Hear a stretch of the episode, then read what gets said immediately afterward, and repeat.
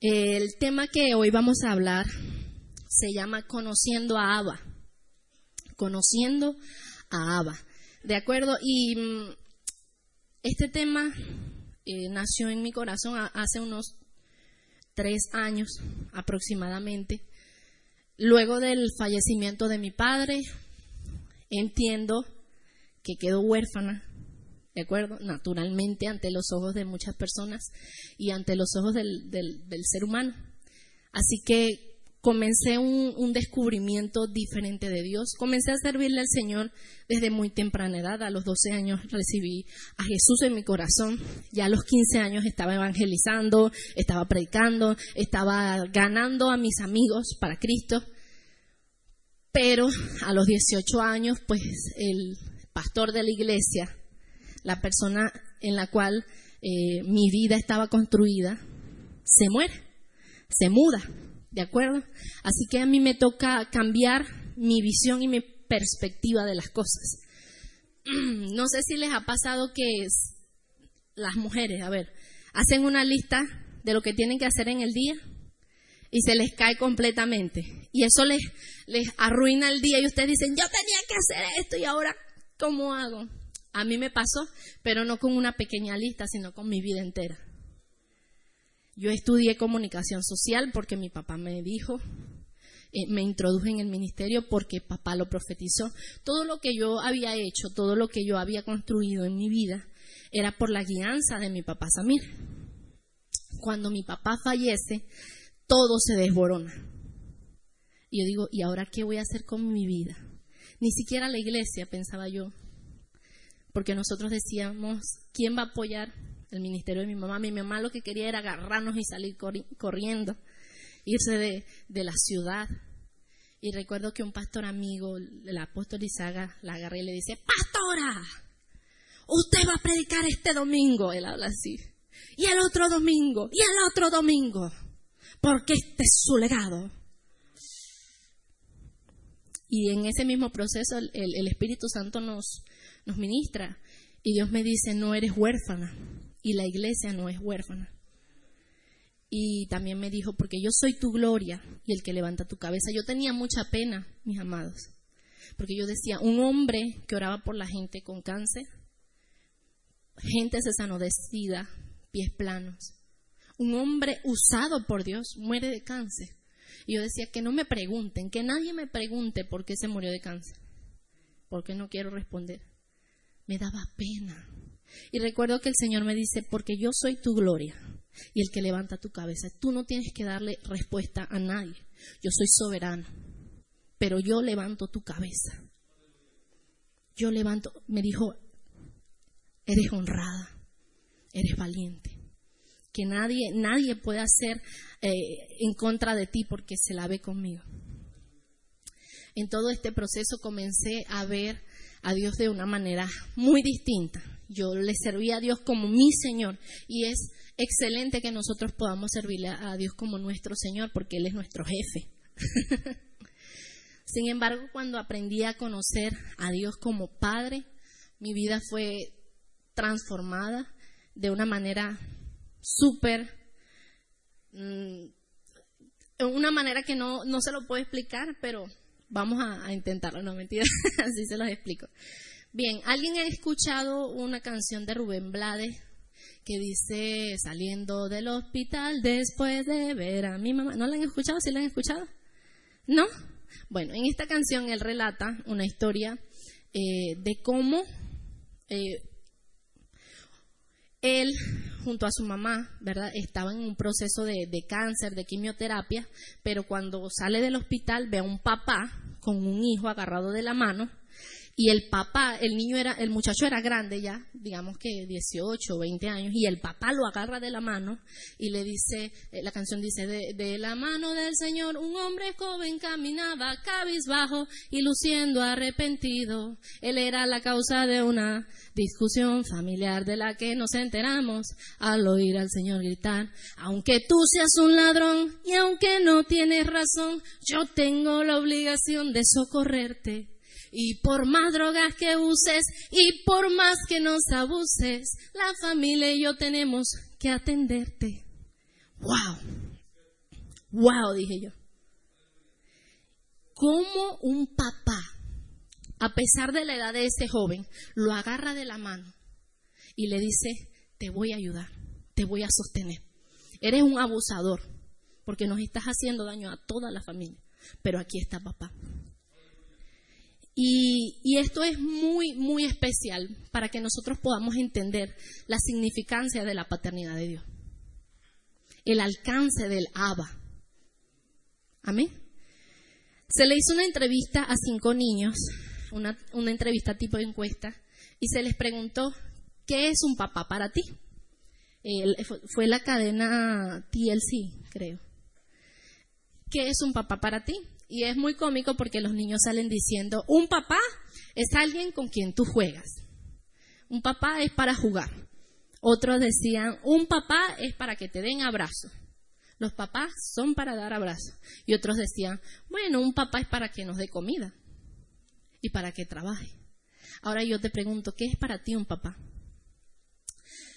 Por el maltrato que vivimos en nuestra vida, por la maldad, por el pecado, siempre tendemos a tener una figura de paternidad, a veces un poco errónea, eh, de lo que realmente es Dios como papá. Y yo quiero hablarte de Romanos 8:15. No está allí, pero quiero leértela rápidamente. Romanos 8:15.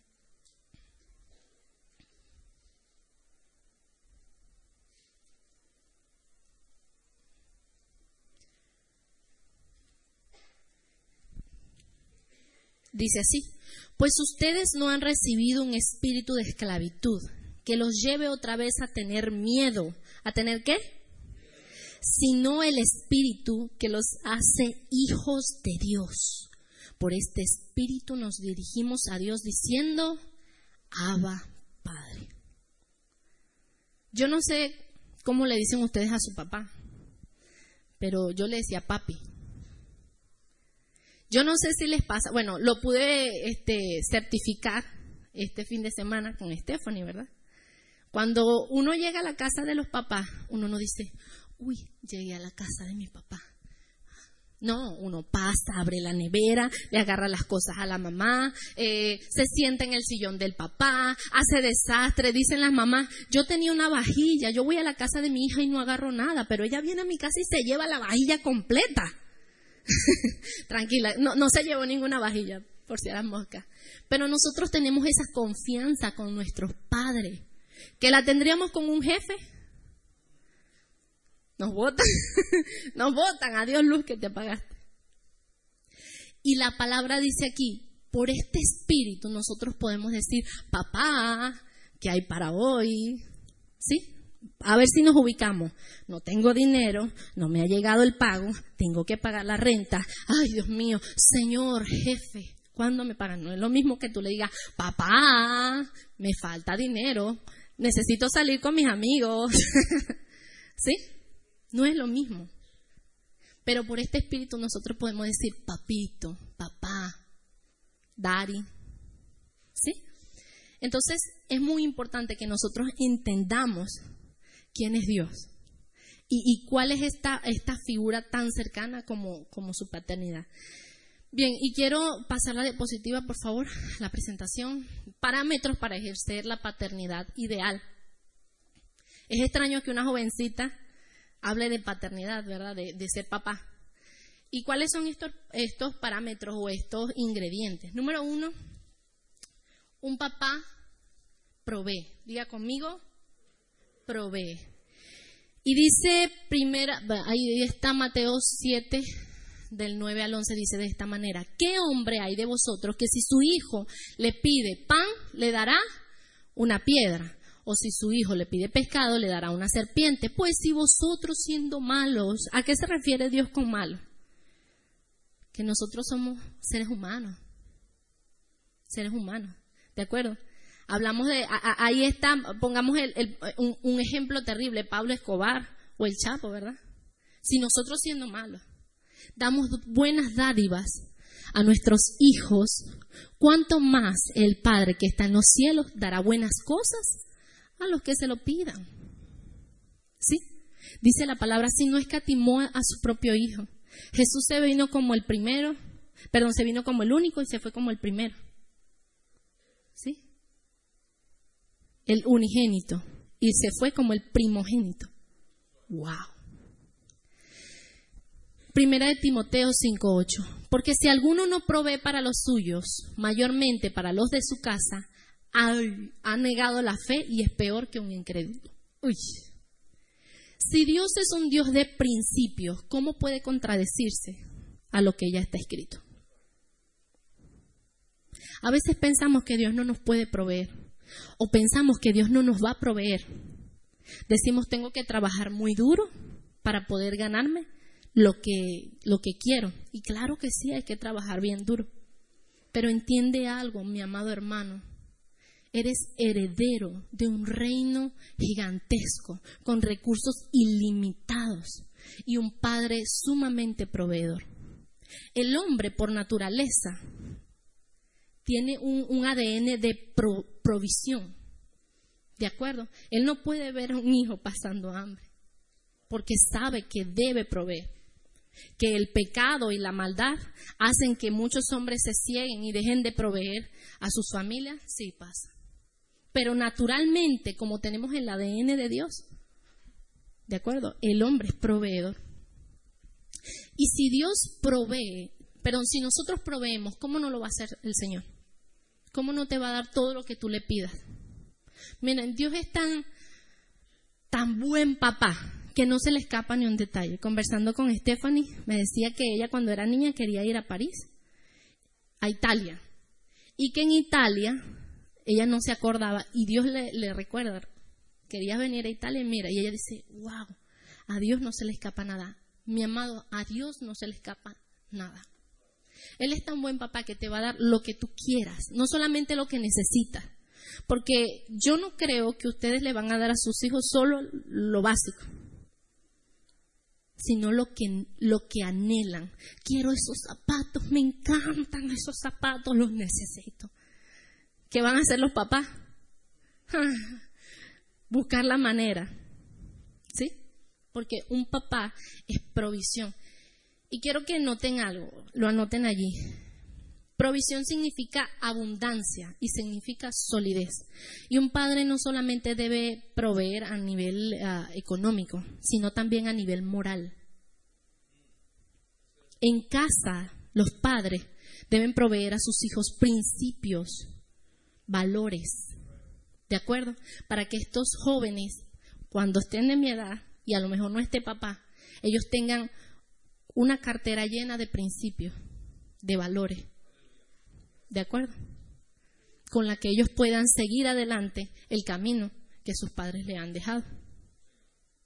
Mi papá hizo un buen trabajo. Mi hermano tenía 12 y yo tenía 18. ¿Sí? Pasaron los años más difíciles de la adolescencia de mi hermano. Ahora yo me voy a casar y lo hemos hecho bien. Es decir, eso quiere decir, papá lo hizo bien. Hay dos cosas con las que una persona muere en paz, muere tranquilo. Número uno, si sabe para dónde se va. Número dos, si sabe que sus hijos van a estar bien. Con eso creo que uno se va en paz.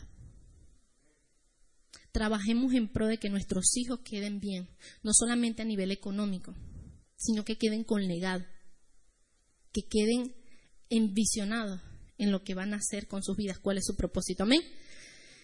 Y provisión espiritual. Eh, eh, elemental, mi querido Watson, que dicen por ahí. Elemental. Yo recuerdo que en una ocasión eh, estaba pasando por mis problemas de adolescente. Y entonces yo estaba así. Y me siento en el mueble de mi casa. Y yo.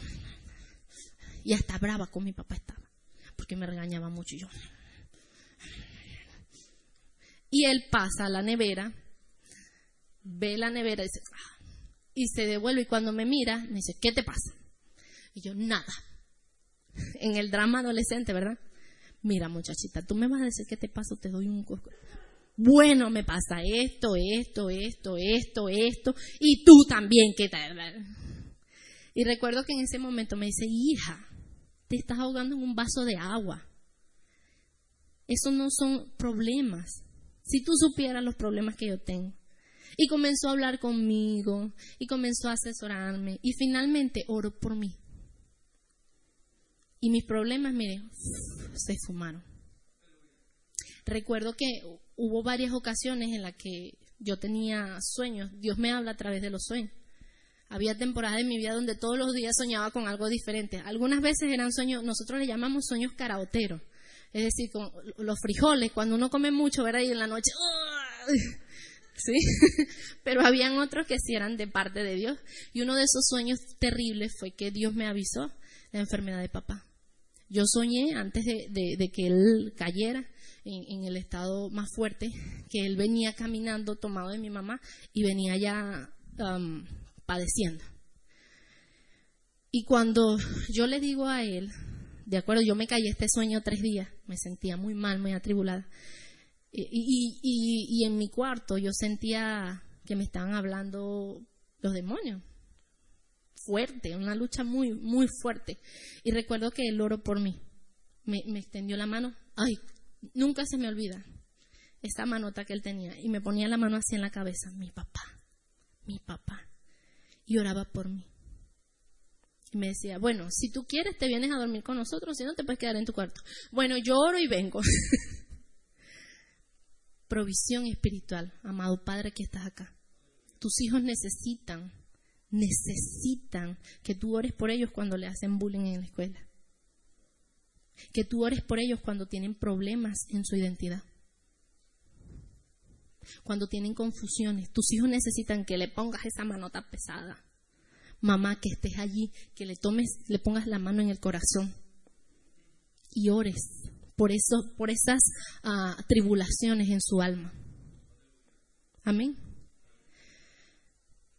Número dos, papá, eh, número dos de los ingredientes, protección.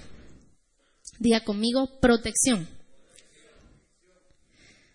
Mm, ok.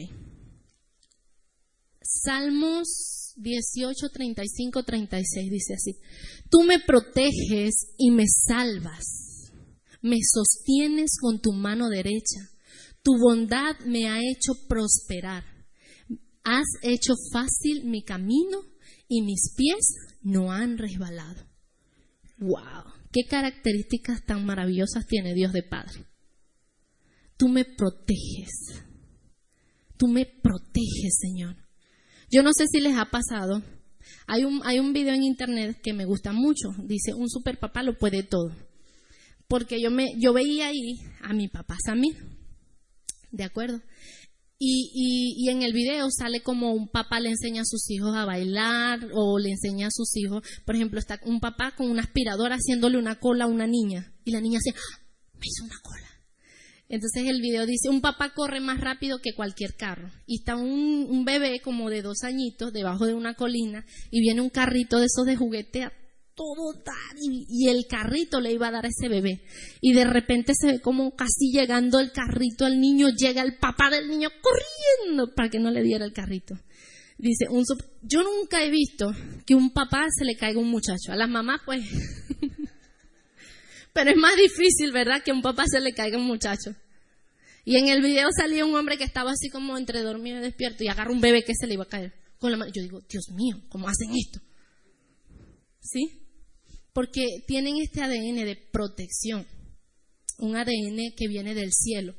El mismo Dios nos protege, Él no, Él no permite que el enemigo nos toque. Él no lo va a permitir, amado.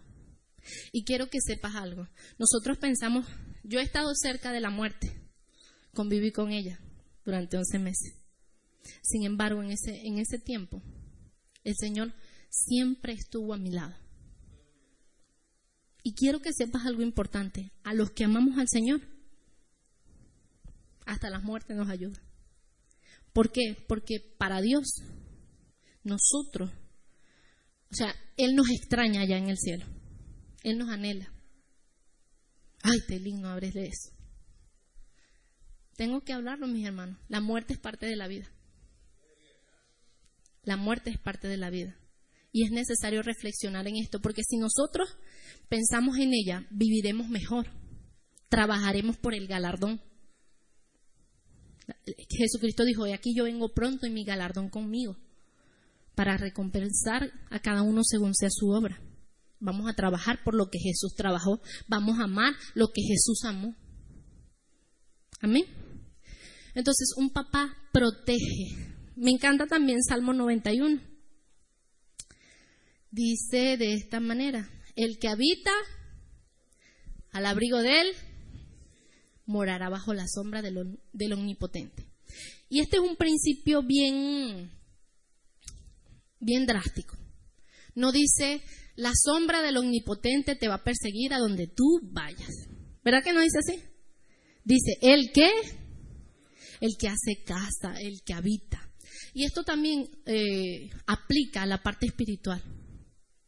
A veces nosotros queremos vivir la vida como se nos venga, perdonen la expresión, no sé, como se nos venga en gana, como se nos dé la gana. Esta es mi vida, yo hago con mi vida lo que se me da la gana. Y el pastor de Huelguera, nosotros decimos así, tienes que hacer las cosas bien, lo correcto, las verdades de Cristo. No, yo voy a hacer lo que se me da la gana. Mm, queremos habitar como nosotros queremos. Puede que vengamos a la iglesia, pero no estamos sujetos a las normas de la casa de nuestros padres, de nuestros padres espirituales. Porque en casa nosotros tenemos normas. O aquellos que son padres le van a permitir a sus hijos llegar a las 2 de la mañana alcoholizados. Mínimo duermen afuera, ¿verdad? Por el castigo. La, la paliza. ¿Sí? Pues papá Dios tiene normas.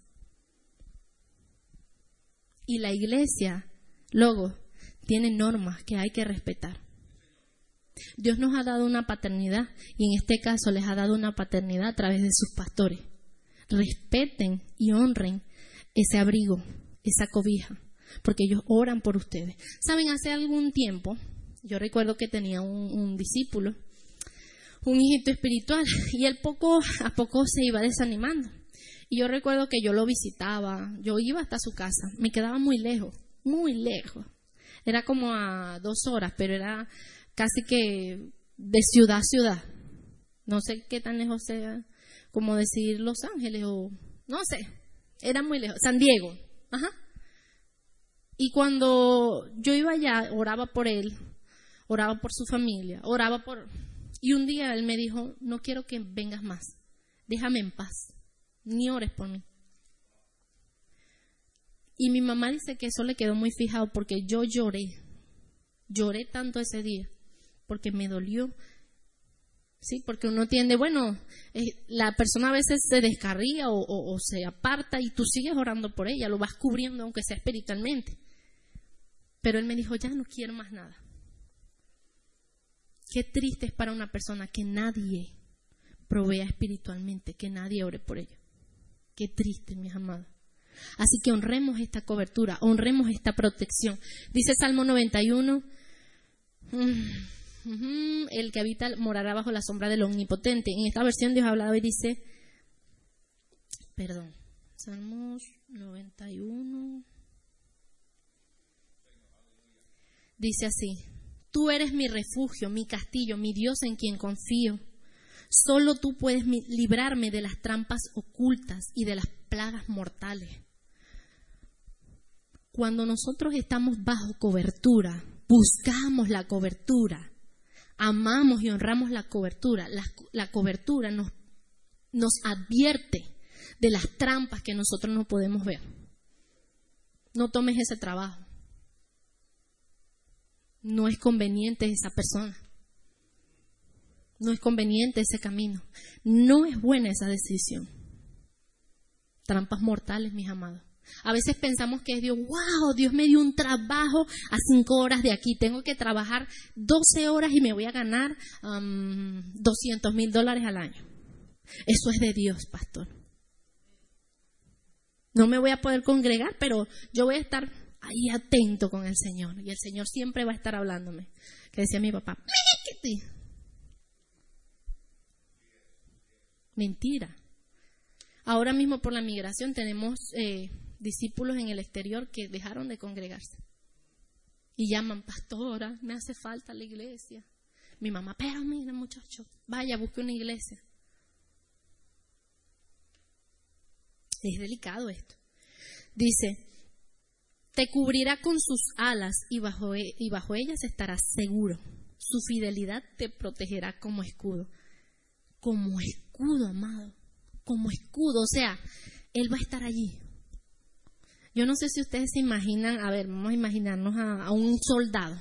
Pero ahorita no, usan escudos, pero el escudo representa tanto. Representa que estás a salvo. Cuando estás bajo cobertura, estás a salvo, mi hermano. Cuando tus hijos están en la iglesia, están bajo cobertura, están oyendo palabras, están a salvo. Saben, en Venezuela nosotros hemos, mire, que son tantas cosas, pero una de ellas, las 10 plagas de Egipto, yo creo que nosotros hemos pasado las 100 plagas de Egipto. Chikungunya, Zika, eh, malaria. Mire, y pare de contar que por la gracia de Dios no ha llegado ni el cólera. Pero ustedes nos ven y en un, en un año con tres, con tres tipos de virus diferentes. Ay, salen uno. Pero, ¿cómo nos libra el Señor? Hubo un año, hubo un año que el 80% de la población se enfermó de chikungunya. El 80% de la población. Imagínense esto. Pero Dios es tan magnífico. Miren, en toda esta situación hemos visto la mano de Dios. En Valencia tembló, el temblor fue de 7.4. ¿Y usted cree que se cayó una casa, que se murió una persona, que un perro se murió? Nada, mi hermano. Porque el, el pueblo se está volcando al Señor. Porque estamos buscando habitar bajo el abrigo del Altísimo. Dios es bueno. Dios es bueno y Él nos cubre. Él nos cubre en todo momento. No tengas miedo de los no tendrás miedo de los peligros nocturnos, ni las flechas lanzadas en el día, ni las plagas que lleguen con la oscuridad, ni a las que se, ni a las que la destruyen a pleno sol, ni las plagas que destruyen a pleno sol.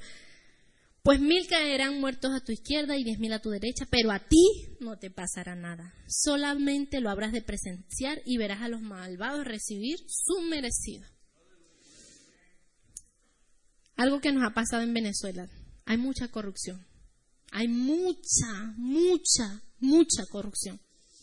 Y a veces nosotros oramos diciendo, Señor, te olvidaste de nosotros. Yo compuse una canción y, nos pasó como, como la palabra, nuestros enamorados nos abandonaron. Todas las, naciones que estaban con Venezuela por su, por su esplendor, por su petróleo, se dieron vuelta, mi amor. Ahorita se están volcando, pero hubo un tiempo de mucha soledad, de un desierto tan grande. Sin embargo, en todo este tiempo, el Señor estuvo cubriéndonos. Todas estas cosas que les acabo de mencionar, el chikungunya, los temblores, porque no fue el primer temblor. Han temblado como cuatro veces, o tres o cuatro veces. Y el Señor ha estado presente. Eso pasa cuando nosotros buscamos estar bajo cobertura. Amén. Ingrediente número tres, la identidad. La identidad es, eh, son rasgos y características que distinguen de los demás. Primera de Juan 3, del 1 al 3, dice de, de, esta manera, mirad cuál amor nos ha dado el Padre para que seamos llamados hijos de Dios. Por esto el mundo no nos, no nos conoce porque no lo conoció a Él. Amados, ahora somos hijos de Dios aún no se ha manifestado lo que hemos de ser, pero sabemos que cuando Él se manifieste seremos semejantes a Él porque le veremos como Él es. Mirad cuál amor, digan conmigo cuál amor. ¿Cuál qué? Juan 3:16 dice, porque de tal manera, ¿qué hizo Dios? Ahora diga conmigo, porque de tal, extienda sus brazos, porque de tal Aprete y el que está a su lado, extienda sus brazos, porque de tal. O sea, la magnitud es demasiada, mi amado. De tal manera. De tal forma. Dios te amó. Que entregó a su Hijo. Para que tú le digas, papá. Cristo revolucionó no solamente la historia de la humanidad, no solamente hay un antes y un después, sino la, la historia de la, de la Biblia y de los que aman a Dios. Antes llamábamos a Dios solo por su nombre, Jehová. Y lo es. Pero Cristo dijo, mi Padre. Y por él yo puedo decir, mi papá. Dios es mi papá. Amén. Mi amado, y estar bajo el cuidado de Dios es una decisión. Cuando nosotros entendemos, cuando nosotros atendemos al llamado de Dios y conocemos quién es Él y entendemos quiénes somos nosotros en Él, wow, nuestra vida cambia. He aprendido, luego del proceso que pasó en mi casa, he aprendido a ver a Dios como mi papá y no me ha faltado nada. Hemos pasado momentos duros como nación, como familia, pero Dios siempre ha estado. Mis amados, yo no me siento huérfana. No sé cómo explicárselos, pero yo no me siento huérfana. Papá hizo un buen trabajo, un tan excelente trabajo, que me dejó el mejor representante y el mejor papá. Y claro que lo extraño pero wow de papá que tengo ahora. No fue fácil entender la paternidad de Dios. Ha sido un proceso de descubrimiento, pero es magnífico. Y quiero invitarte a que lo puedas descubrir. En la vida de las personas, um, un psicólogo, Michael, no sé cómo se dice en inglés, Gurion, no sé cómo se dice, escribió un libro que se llama The Wonder of Girls, no sé cómo se pronuncia, ah, el, maravilloso mundo de las niñas, ¿verdad?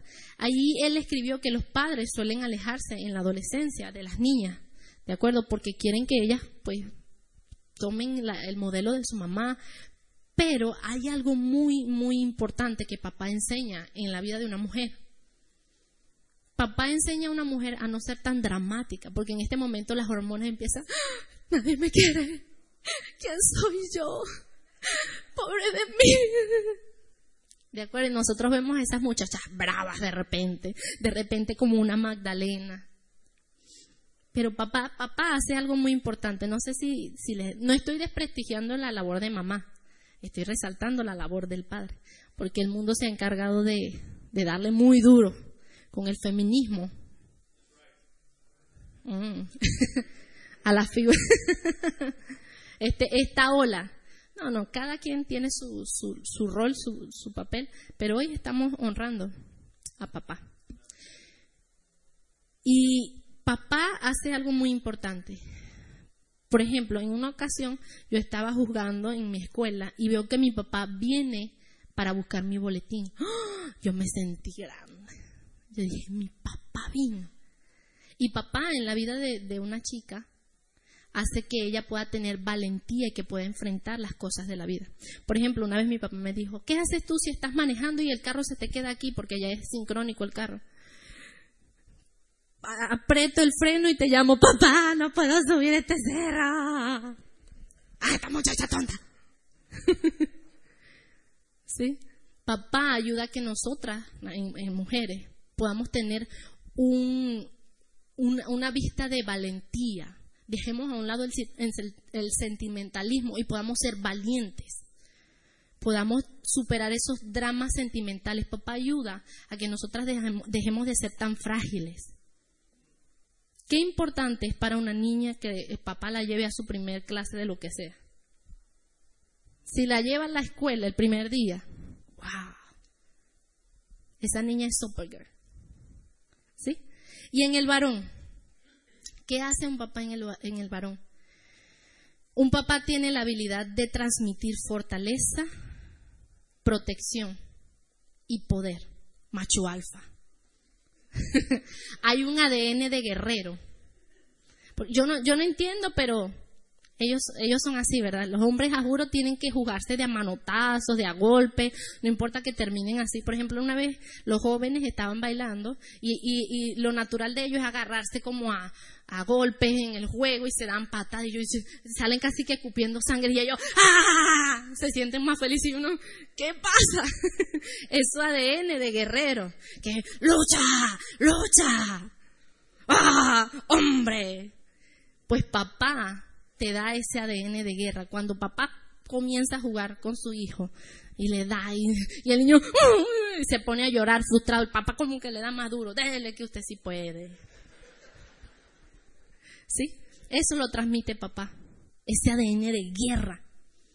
Fíjense lo importante que entonces es la paternidad para la, eh, la paternidad en la formación de, la vida de, nosotros como seres humanos. Número cuatro, propósito.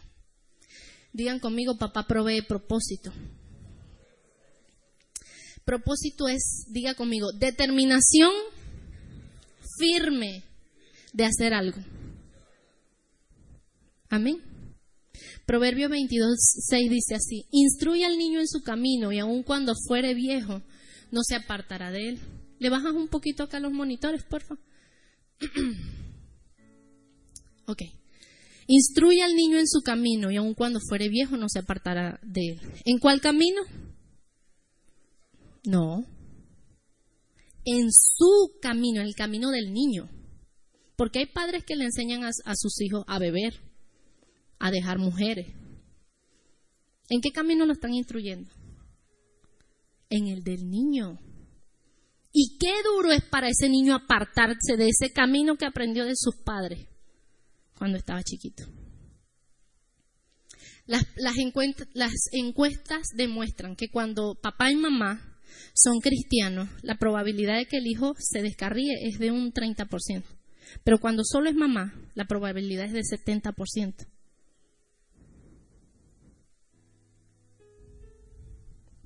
instruye al niño en su camino y aun cuando fuere viejo no se apartará de él. ¿Qué camino le estás instruyendo a tus hijos? ¿Qué camino le estás dando a tus hijos?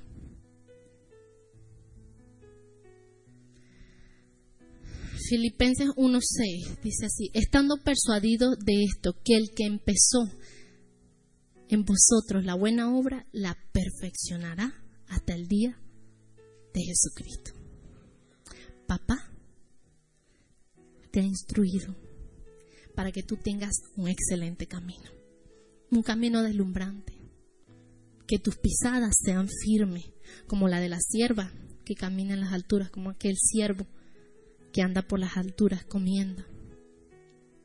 Eso lo hace papá, da propósito. Yo recuerdo que mi papá decía, tú eres una eh, profeta, Tú eres una comunicadora social. Tú eres una periodista. Tú eres una pastora. Yo no lo veía. Pero yo caminaba donde iba. Mi papá iba yo como los pollitos detrás de, de la gallina. Número 5, mis amados, para finalizar. Destino. Papá provee, destino. Y destino es un objetivo a alcanzar.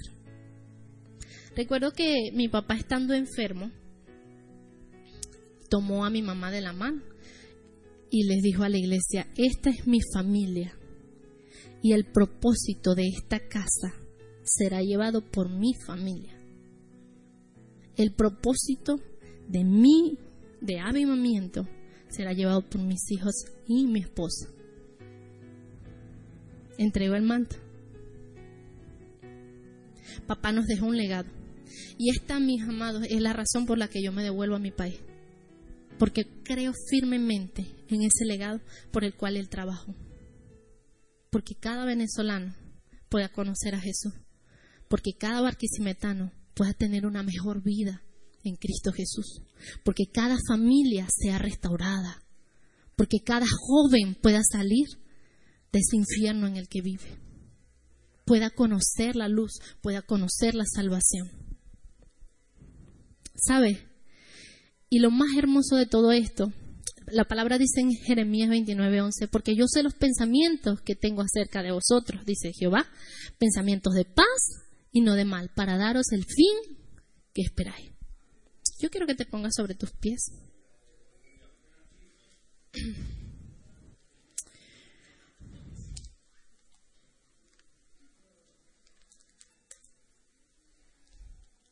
Yo sé que de la manera como he predicado, muchos de ustedes pueden sentir eh, inspiración y dicen, wow.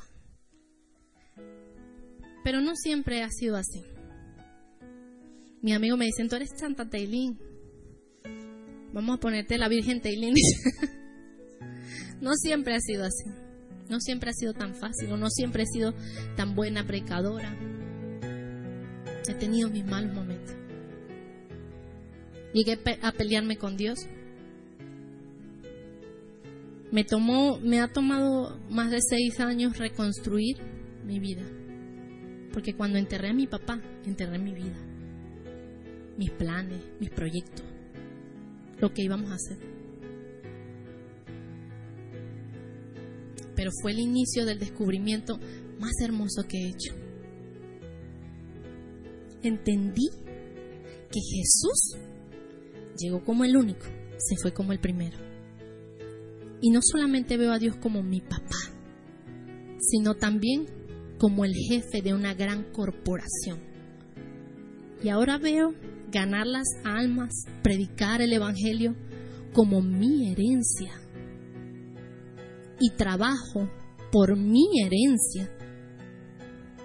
Porque cuando llegue ese gran día en el que podamos estar en el cielo, voy a mirar atrás y voy a decir, aquí está mi capital cada alma, cada persona que pude ganarme.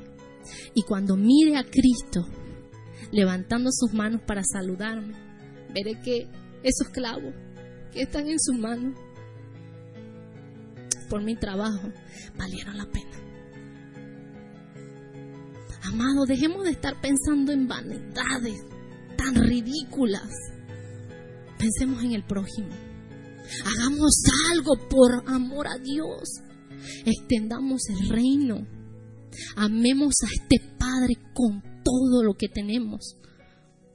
Porque Jesús dio su última gota de sangre por ti, por ti, por ti, pero también por el vecino sangrón.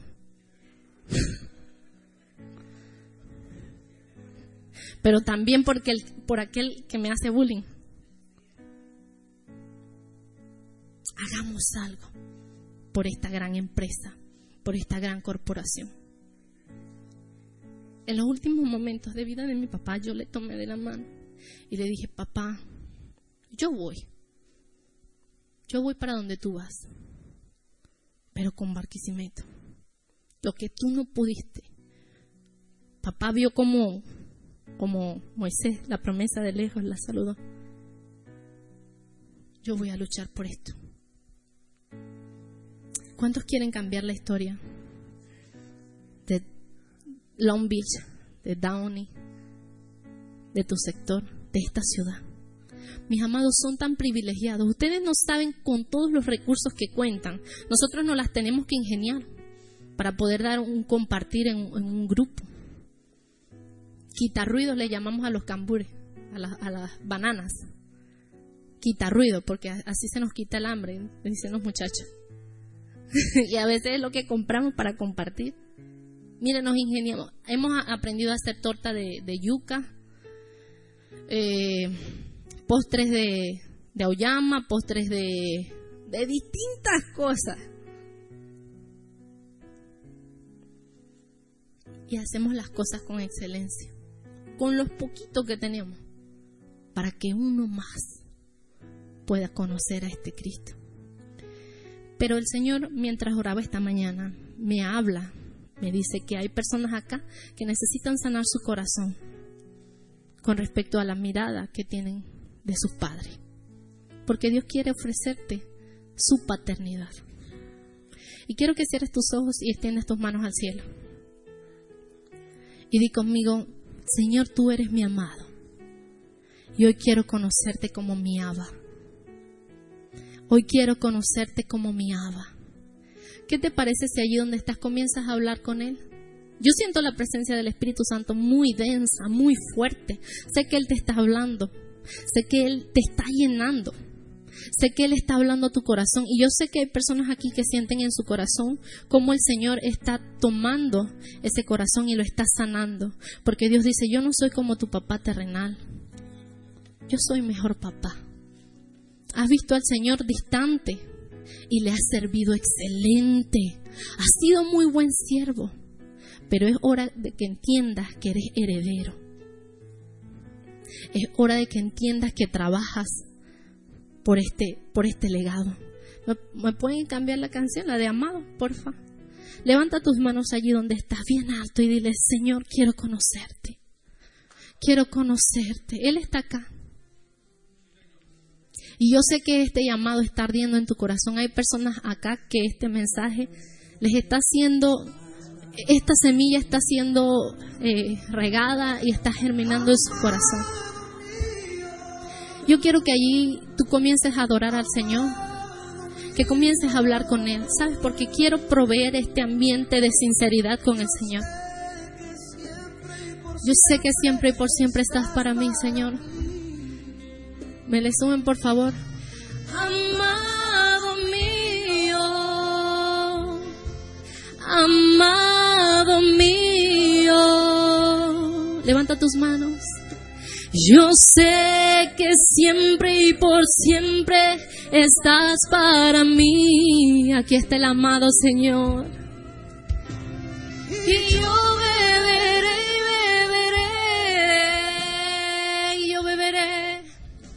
y yo beberé y beberé, amado mío, amado mío, amado Jesús.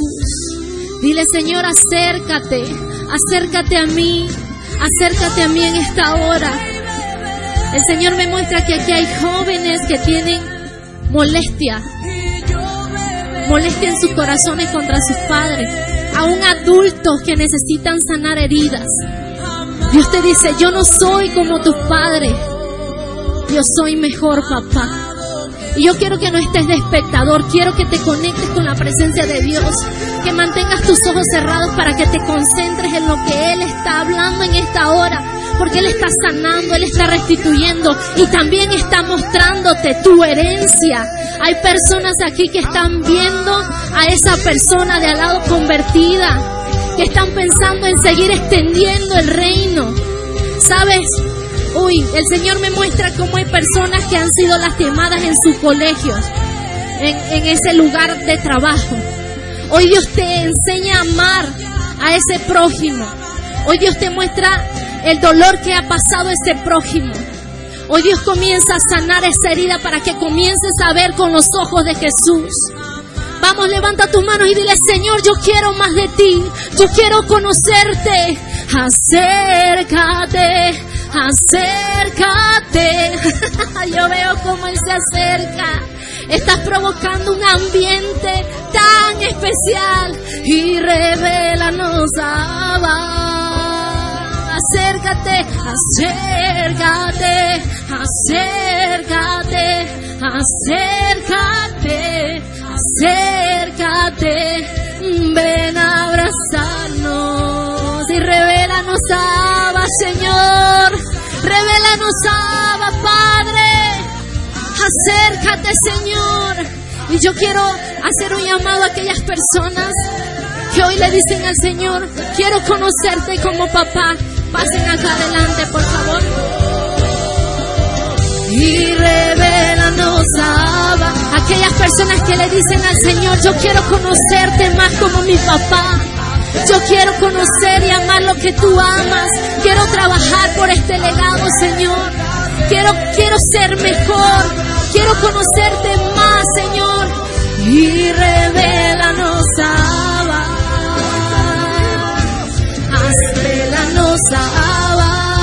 Gracias, Padre.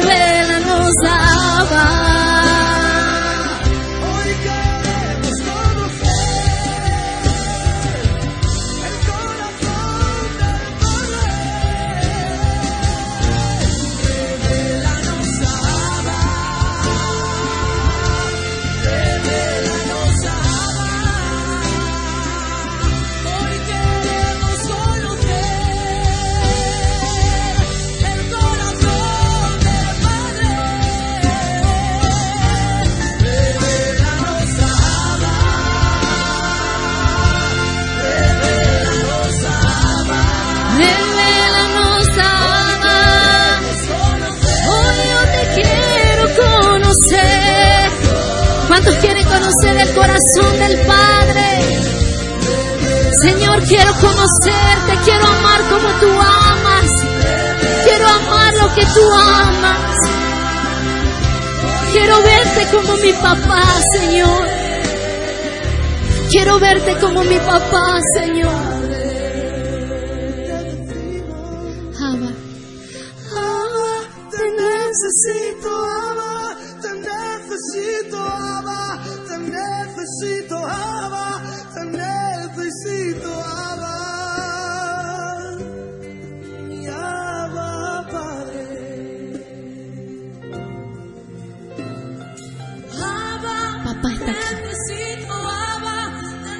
Papá está aquí. No te cohibas de recibir. No seas espectador, porque Dios te está llamando. Papá está aquí. Y Él te está abrazando. Por favor, no se distraigan. Por favor, cierren sus ojos. Papá está aquí para ti. Y siempre ha. Aún en caídas. Y va a estar en la victoria. Te veo, te veo diferente. Te veo conquistando. Te veo prosperando. Pero papá te dice, ven. Aquí está papá. Extiende tus manos para recibir ese abrazo. Aún tienes tiempo de pasar y de decirle, Señor, quiero más de ti. Quiero más de ti. Tienes tiempo para decirle, Señor, quiero más, quiero más, quiero más. Hay un avivamiento tan hermoso que se gesta en tu vida. Hay jóvenes acá que están, están sintiendo en sus manos fuego, porque Dios va a comenzar a tocar a la gente por tu santidad a través de tus manos. Las personas a las que les ponga las manos van a sentir lo que llevas por dentro. Gracias Jesús, gracias Jesús. Mi Abba Padre, aquí está papá, papá, aquí está papá. Dile Señor, necesito tu amor.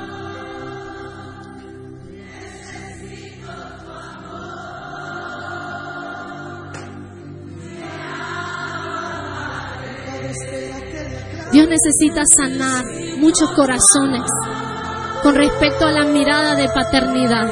Más, Señor.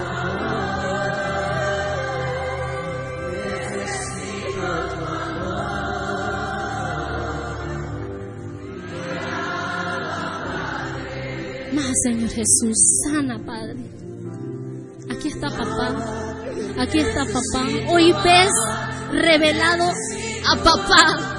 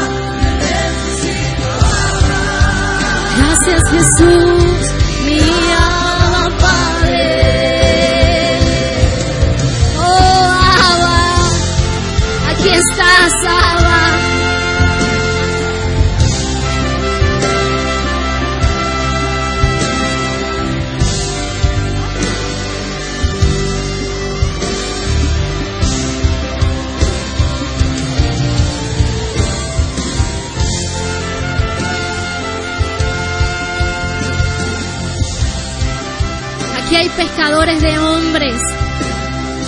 Aquí hay pescadores de hombres. Hoy el Señor te toma para seguir siendo de bendición. Gracias Jesús. Gracias Jesús, amado mío. Di conmigo, yo beberé y beberé de ti. Reconozco tu paternidad, Padre Santo. Gracias Jesús. Jackie, Estefan, vengan acá por favor. Eli, Sigan con sus ojos cerrados acá. Sigan con sus ojos cerrados, por favor.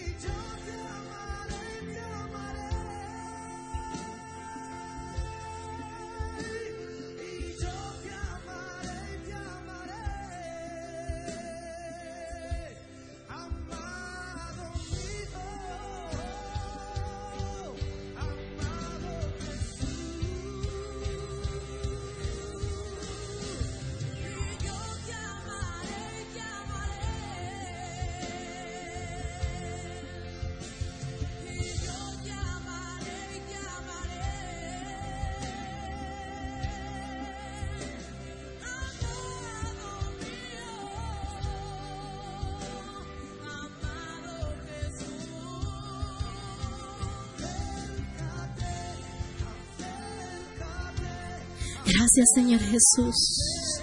Acércate y ven a. Quiero que hagas una última oración.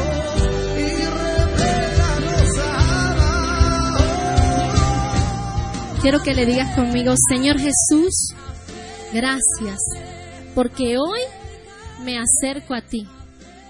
Te recibo en mi corazón como mi Señor y Salvador. Quiero que vivas allí y que me muestres tu amor, que inscribas mi nombre en el libro de la vida y nunca lo borres. En el nombre poderoso de Jesús. Si ustedes hicieron esta oración por primera vez, acá están sus pastores para que puedan continuar con este legado.